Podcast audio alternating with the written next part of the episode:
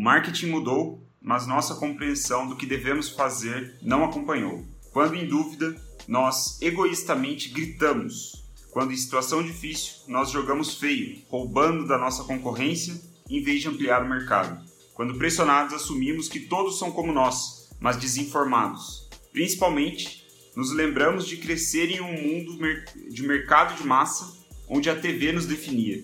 Como marqueteiros, nós buscamos repetir velhos truques que não funcionam mais. Velhos truques que não funcionam mais. Salve, salve! Bom dia, pessoal! Vamos então começar a nossa segunda live, a segunda live sobre This is Marketing do Seth Godin. É... Hoje o tema da live, né, o que, que a gente pode esperar dessa live, na minha visão, é um pouco da, da dualidade aí, da, do contraste entre o artesanal e o industrial. Né? O, o, o Seth, ele dá o nome do, desse capítulo como eu falei na, no final da live de ontem, mas vou aqui repetir, né? Esse daqui, not mass, not spam, not shameful. Né? Então ele tá, ele começa então o primeiro capítulo, né? Ontem foi a introdução, esse é o primeiro capítulo. Ele começa então o primeiro capítulo do livro falando um pouco sobre como era o marketing é, com viés industrial, né? Um marketing de massa, tudo era de massa. Né? Então o tema da live de hoje, o tema desse capítulo, obviamente, né, é essa dualidade entre artesanal e industrial. É, o que eu achei muito legal nesse, nesse capítulo 1 é que o, o Cess ele cria tensão o tempo inteiro no, no capítulo, né? ele cria expectativa o tempo inteiro, justamente para na minha, na minha forma de ver, para criar aí uma, é, uma expectativa por parte dos leitores para continuar lendo, continuar lendo, continuar lendo, né? Então esse primeiro capítulo ele ainda é muito introdutório, ele não dá direcionamentos muito técnicos e a gente vai ver, vou falar sobre isso. Mas o objetivo, então, já nesse, né, o que, que você vai pode esperar dessa live é o, o artifício ou o elemento que você pode usar é, para continuar é, para guiar o seu marketing, né? O que, que você pode usar para guiar o seu marketing? Isso é o que você pode esperar aí dos próximos minutos. Vou tentar ser mais direto, ser mais objetivo, usar menos tempo do que foi é, na live anterior. Mas aqui a gente já vai ter um pouco de exemplo sobre tensão, né? Quem assistiu a live ontem é, sabe que eu, pelo menos, fiquei ansioso quando ele come começou a falar sobre criar e aliviar tensões como uma forma de causar mudança, né? Que ele diz que esse é o papel do marketing, causar mudança nas pessoas. E um meio de fazer isso é criando aliviando tensão. Aqui a gente já vai ver exemplos sobre isso, o que é bem legal. Então, as três grandes ideias da, do capítulo de hoje, né, da live, são o seguinte: a sua bússola né, no marketing, a sua bússola como marqueteiro. A segunda grande ideia, a segunda big idea é anúncios são uma armadilha. É um, um conceito interessante ali, o que, o, que, o que ele quis dizer. Eu tenho uma interpretação um pouquinho diferente do que ele falou, mas vamos falar sobre isso, né? E a terceira grande ideia, a terceira big idea é a chave e o cadeado, né? O que, que veio primeiro, né? O que você deveria focar primeiro, na chave ou no cadeado? Então, é basicamente isso. Só para inteirar, né, para quem está assistindo de repente pela primeira vez, o porquê que eu estou fazendo isso, né? Essas lives são porque eu percebi que quando eu morrer, eu quero ser lembrado como um profissional que dominava tanto teoria quanto prática.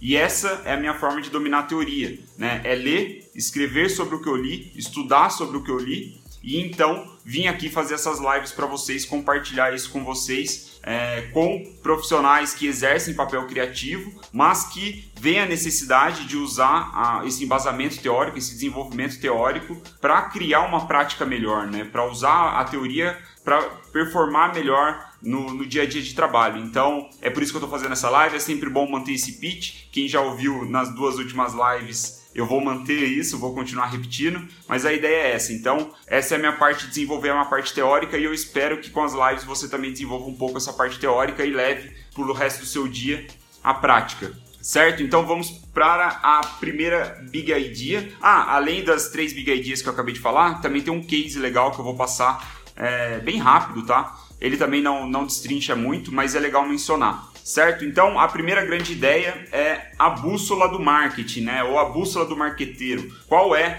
essa bússola, né? O que, que pode te guiar na sua, nas suas estratégias, nas suas práticas. Antes da gente dar a resposta, quem pegou o comecinho da live é, ouviu aí a, a, minha abertura, né? A minha leitura de como o SES abre o capítulo, como ele, ele, ele introduz o capítulo. Se você não viu, tá entrando agora, depois você vê, vai ficar 24, 24 horas gravado é legal ver. Mas no final ele fala sobre como os marqueteiros estão acostumados a, a sempre buscar, né, sempre repetir velhos truques do passado.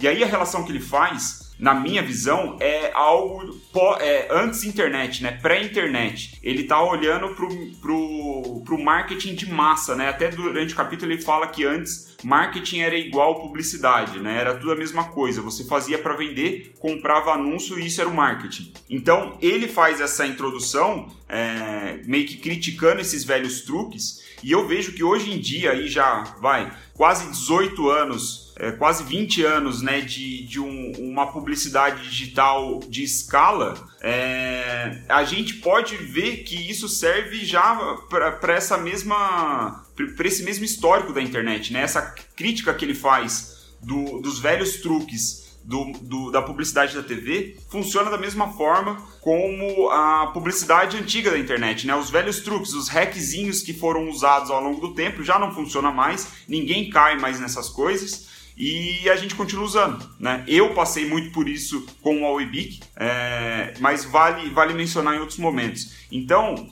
né, nessa primeira grande ideia, onde ele fala da bússola do marketing, ele está falando que a gente não deveria focar nesses truques, mas focar em coisas que não mudam, que é um puta do ensinamento foda. O Jeff Bezos, lá, o fundador CEO da Amazon, ele fala isso né, que parte do segredo da Amazon é focar nas coisas que não mudam. Então você vê o Seth Godin falando a mesma coisa, é aquela ideia, né? Os grandes pensadores eles pensam iguais, né? Ou parecido, assim, a, a, o fundamento é bem parecido. E isso é um negócio interessante, que a gente já falou na live anterior da introdução, é que o SES ele falava do quão alto é o seu girassol, né? Com, focando nas raízes profundas, complexas, nos fundamentos. E aqui ele começa a avançar ainda mais nessa linha de raciocínio. Então aí ele fala, né? Como ele, ele dá esse nome de bússola, para esse tópico do capítulo, ele diz o seguinte, que a, o planeta Terra tem aí demora mais ou menos 300 mil anos para mudar os polos magnéticos. Parece que o norte e o sul invertem, né? 300 mil anos.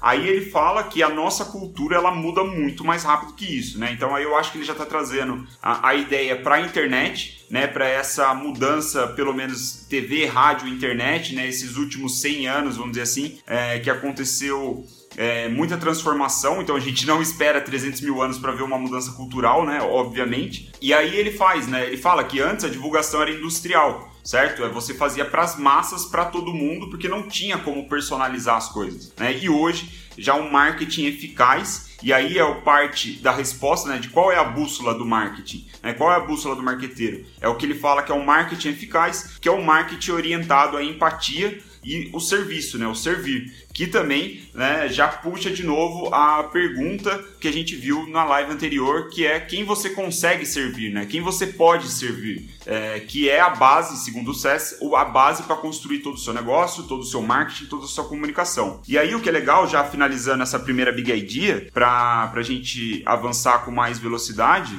é, ele fala aqui o que, que a gente pode esperar nesse livro, né? Por isso que eu disse também que é muito introdutório esse capítulo, né? ele, ele, ele te dá três objetivos, basicamente, que é o que a gente pode esperar no livro. E, claro, você pode esperar das lives também que eu vou fazendo, acompanhando o livro. O primeiro objetivo é como fazer as ideias se espalharem.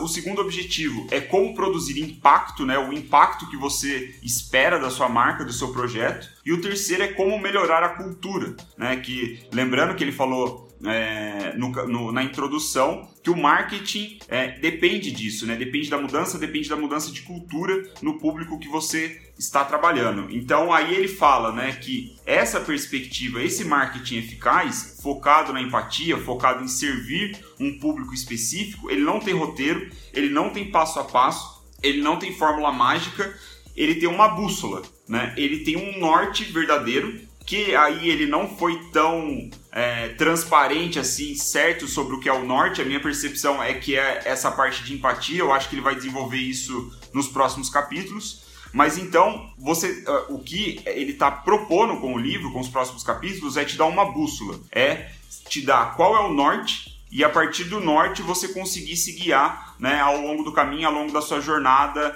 é, como profissional de marketing ou como empreendedor, como um profissional criativo que quer propagar sua mensagem, propagar seu trabalho. E aí então vamos para a segunda grande ideia, que ele fala que anúncios são armadilha, né? Isso eu achei bem, bem interessante o jeito que ele coloca, provocativo, né? Mas ele, a, a ideia dele é, é justamente essa questão industrial versus artesanal, né? Ele fala que antigamente, se você queria vender, bastava comprar anúncios, anúncios no jornal, no rádio, na, no outdoor, na televisão, seja lá onde for. Era comprar anúncio, você vendia. Isso era um jeito já de mudar a cultura, né? Era um jeito de fazer com que as pessoas falassem de você, porque era tudo novidade. Hoje já não é a mesma coisa. Essa análise dele, de novo, eu acho que é muito voltada é, essa comparação que ele faz é muito pré-internet, pós-internet, né? Então, eu acho também que isso a gente pode trazer para o início, fazer uma comparação parecida é, com o início da internet e como a gente está hoje, né? Antigamente bastava você comprar anúncio do, do AdWords, né? Os, os primeiros anúncios no, no, no Facebook, no Instagram, era tudo novidade, então você conseguia uma conversão mais fácil. Hoje em dia nem tanto. Né? Hoje em dia você não, não, não basta comprar anúncio, né? você precisa criar uma história envolvente, um conteúdo envolvente. O, o SES fala de novo né, nessa parte que você precisa ter empatia de se colocar no lugar da pessoa, então os anúncios por si não vão resolver esse problema, não basta você aparecer para o seu público-alvo, você precisa ter uma mensagem, um conteúdo que faça sentido e que se espalhe entre eles. Né? Então, né, em muitos casos, comprar o anúncio, começar comprando o anúncio, é um jeito errado de começar, porque você não sabe se, se faz sentido a mensagem que você está divulgando. Às vezes vale a pena tentar esperar uma atração inicial, né, uma propagação viral ali do que você está fazendo e, e, não ficar comprando anúncio porque é como se você estivesse promovendo algo que você não sabe se dá certo, né? A sua mensagem, no caso. Então, aí um, um, um, artigo que eu lembrei quando eu li essa parte foi do Andrew Chen. O Andrew Chen, ele é o...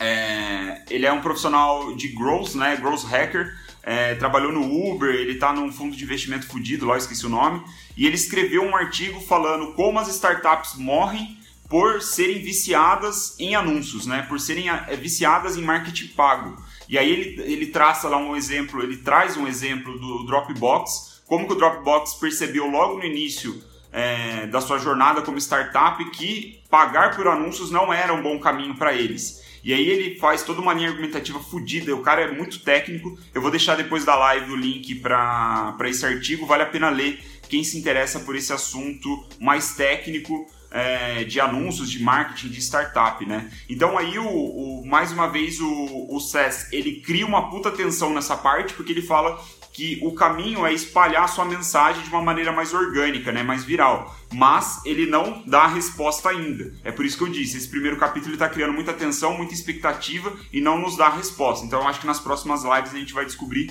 o que é. E aí o terceiro ponto é a chave e o cadeado, né? Já a gente ir para a parte final da live, a chave e o cadeado. Ele fala que não faz sentido você construir uma chave, né? Produzir uma chave e depois ir em busca de qual cadeado essa, abre, essa chave abre. Né? Faz muito mais sentido você encontrar um cadeado e então produzir uma chave específica para esse cadeado. Isso puxa de, um, de, uma frase que eu sei que é do Seth Godin e ele traz de novo no livro, que é a ideia de que você não é, encontra clientes para os seus produtos, você deve produzir produtos para os seus clientes é uma linha de raciocínio contrária, né? E às vezes, para muita gente, até contra-intuitiva, né? Você acha que você tem uma ideia genial, você quer criar ela, quer dar, dar vida ao produto e depois de procurar clientes, ver se aquilo é, faz sentido para alguém. Quando na verdade você deve descobrir quem você consegue servir, quem você pode servir e então produzir uma solução ali para os problemas desse grupo de pessoas. Então essa ideia da chave do cadeado é bem legal, é um jeito fácil de lembrar. Primeiro, faz mais sentido, pelo menos, você encontrar o seu cadeado e então produzir uma chave para abrir ele, certo? Aí eu lembrei um, uma parada legal é, que é de Product Market Fit, né? É um termo muito comum no, nas, no, no meio do empreendedorismo, de startup, é, sobre esse fit, né? Como você consegue esse fit, esse match entre a demanda do mercado e a sua solução, a sua oferta. Né? Isso é o que as startups buscam em estágios iniciais. Né? Aí o Sean Ellis, que é um dos caras fudidos também de growth, ele fala que para você descobrir, né, um dos meios de você descobrir se existe esse fit, né, se existe, se você criou a chave certa pro cadeado, é levantar a seguinte pergunta é, pro, pro seu, pro seu público, né, pro, pro, seus clientes, seu grupo de clientes. É a seguinte pergunta: como você se sentiria se você não pudesse mais usar o produto X, né? no caso, o seu produto ou o seu serviço. Então, você pergunta isso para os seus clientes e aí você vai dar quatro opções, né? quatro alternativas para ele. Muito desapontado, pouco desapontado, normal ou nada desapontado e D, eu já parei de usar o produto. Né? E aí o que, que o, o Ellis diz? Ele diz que se você receber 40% ou mais de respostas no muito desapontado, né, na alternativa A, significa que você criou uma boa chave para esse cadeado, né? Você criou um bom produto para esse grupo de pessoas. Então, só para dar um complemento aí nessa análise de chave cadeado, provavelmente o César vai falar isso nos próximos capítulos e vai ser legal de acompanhar. Aí um case é, que ele cita é a Penguin Magic, né? Que ele falou, ele fala que essa empresa de mágica, eles vendem truques de mágica, né? Tipo de carta, de dados, enfim, vários truques de mágicas básicos assim para amadores. E esse lance foi um do, dos pontos que fez ela ser um sucesso, né? Você é, ter, é, é, eles terem identificado que os mágicos amadores é um público bem mais relevante para eles do que os mágicos profissionais. Por quê? Porque eles entenderam, né? Aí o Cés fala que eles cresceram entendendo o que essa audiência quer, é, sabe e acredita, né? E aí eles perceberam nessa percepção toda aí, nessa análise de mercado, eles perceberam que os mágicos amadores eles têm sempre o mesmo público, né? É sempre familiares, sempre amigos. Então eles precisam trocar de truque o tempo inteiro, né? Tipo, eles não podem ficar fazendo o mesmo truque de carta, o mesmo truque de dados o tempo todo, porque é o mesmo público, vai perder a graça, né? Já o, os mágicos profissionais, eles geralmente têm um fluxo, uma mudança de audiência muito maior, né? Porque ele vai, se apresenta, ele cobra pelo, pelo show dele e tudo mais. Então eles focaram nesse nicho de mágicos amadores e aí criaram é, uma ramificação enorme de produtos lá de variações e praticamente criaram é, o César até brinca né com o lance da Amazon que o, o, eles são parecidos mas, mas não são né como se fosse uma Amazon nichada. Porque lá as pessoas podem dar é, review do, dos truques de mágica enfim cria um, um, uma puta plataforma né uma puta comunidade e aí, já para finalizar o case, é só um exemplo de tensão, né? Que aí foi legal. Esse foi um exemplo de tensão que eu vi que o, o deixou explícito, né? De novo, na live anterior, no capítulo anterior, ou melhor, na introdução, ele fala sobre tensão, mas ele não exemplifica. Agora ele exemplificou. E ele falou que é, a Penguin Magic, eles criam tensão fazendo vídeos no YouTube mostrando o truque de mágica, mas obviamente eles não revelam como a mágica é feita, né? Não revelam o truque. Então a tensão ela é aliviada se o cliente comprar o truque de mágica. Então ele vai saber qual é o segredo ali, como que faz para para performar o truque para familiares, amigos, enfim. Então, isso é um exemplo de tensão bem interessante. Né? É basicamente você criar expectativa, agitar problemas e resolver em seguida de alguma forma, né? sendo pago ou não. Bom, esses, essas foram as três grandes ideias, né? Já finalizando, ó, tá dando, porra, 20 minutos de live de novo. É, eu acho que vou ter que mudar meu plano de fazer entre 10 e 15 minutos, vamos ver.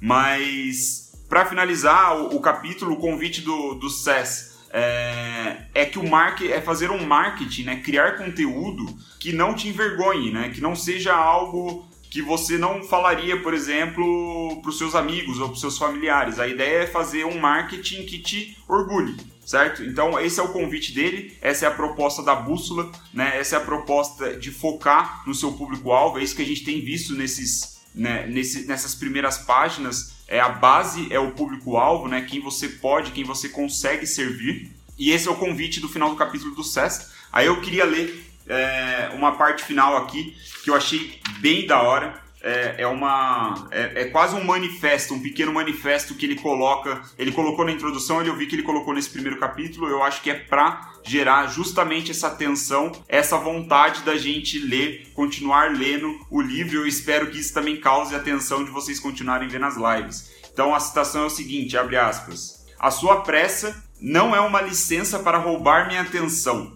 Sua insegurança não é uma permissão para apressar a mim ou os meus amigos. Existe um jeito mais eficaz. Você pode fazê-lo. Não é fácil, mas os passos são claros. E aí, né, só um parênteses, ele não fala quais são os passos. Continuando, é hora de sair do carrossel das redes sociais que só fica cada vez mais rápido, mas nunca sai do lugar, sempre girando no mesmo lugar. É hora de parar de apressar e interromper, é hora de parar de fazer spam, é hora de parar de criar coisas medíocres para pessoas medíocres enquanto você espera conseguir cobrar mais caro. É hora de parar de implorar para, que, para as pessoas virarem clientes. E é hora de parar de se sentir mal por cobrar pelo seu trabalho. É hora de parar de procurar por atalhos e começar a insistir no longo e viável caminho, usando provavelmente essa bússola aí que a gente descobriu agora, né? a, bússola, a bússola do marketing, que eu espero que ele detalhe mais no, no, nos próximos capítulos do livro.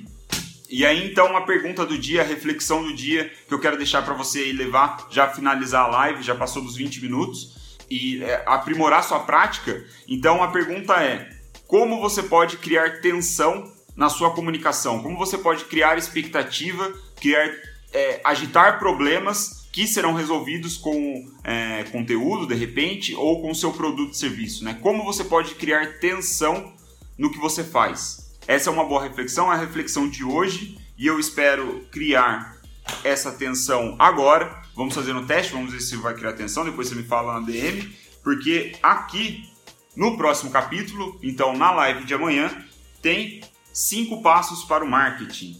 Ele fala que fazer marketing é seguir esses cinco passos, que são os passos claros, né, que eu acabei de falar nessa citação. Então, vamos ver se isso vai criar um conflito agora, se vai gerar expectativa e se vocês vão querer assistir a live de amanhã, certo? Beleza, pessoal? Obrigado pela atenção. É, agradecer também quem compartilhou a live, né, de boa vontade, assim. Isso foi fantástico. Eu nem estava esperando que fosse tão rápido. Agora eu tenho um, tenho uma responsabilidade maior logo no início, né? É, já já tá, tá, tem gente compartilhando, promovendo a minha live, eu tô na segunda e, e eu tô sentindo já esse peso, mas é bom, isso é bom, essa pressão é boa. Então, é, agradecer quem compartilhou, né? É, se você curtir a live e mandar para seus amigos, é a prova, vai ser para mim uma prova de que o conteúdo está fazendo sentido, né? A minha forma de. é o meu termômetro. Assim como o Cés disse aqui, eu não vou fazer anúncio né? Eu não vou fazer anúncio no início para promover essa live, eu quero é, fazer de forma orgânica, até porque não é para todo mundo, né? Como eu falei no começo, falei nas outras lives, a live é para quem quer aprimorar a teoria, né? Quer aprimorar a sua prática através da teoria, né? Então, profissionais criativos, eu sei que não é todo mundo que vai, vai curtir isso, mas se você achar que é pertinente para algum amigo, para algum colega de trabalho, para algum familiar, sei lá, para alguém que você conheça, manda essa live para alguém. Vai ser legal é, validar isso, né? Vai ser a minha forma de validar que o conteúdo está fazendo sentido. É esse, é, essa divulgação, esse compartilhamento orgânico. Eu não vou comprar anúncio para isso, certo, galera? É basicamente isso. Até a live de amanhã com os cinco passos para o marketing. Esse vai ser o grande tema da live de amanhã. Te vejo às 9 e 3 da manhã. Valeu!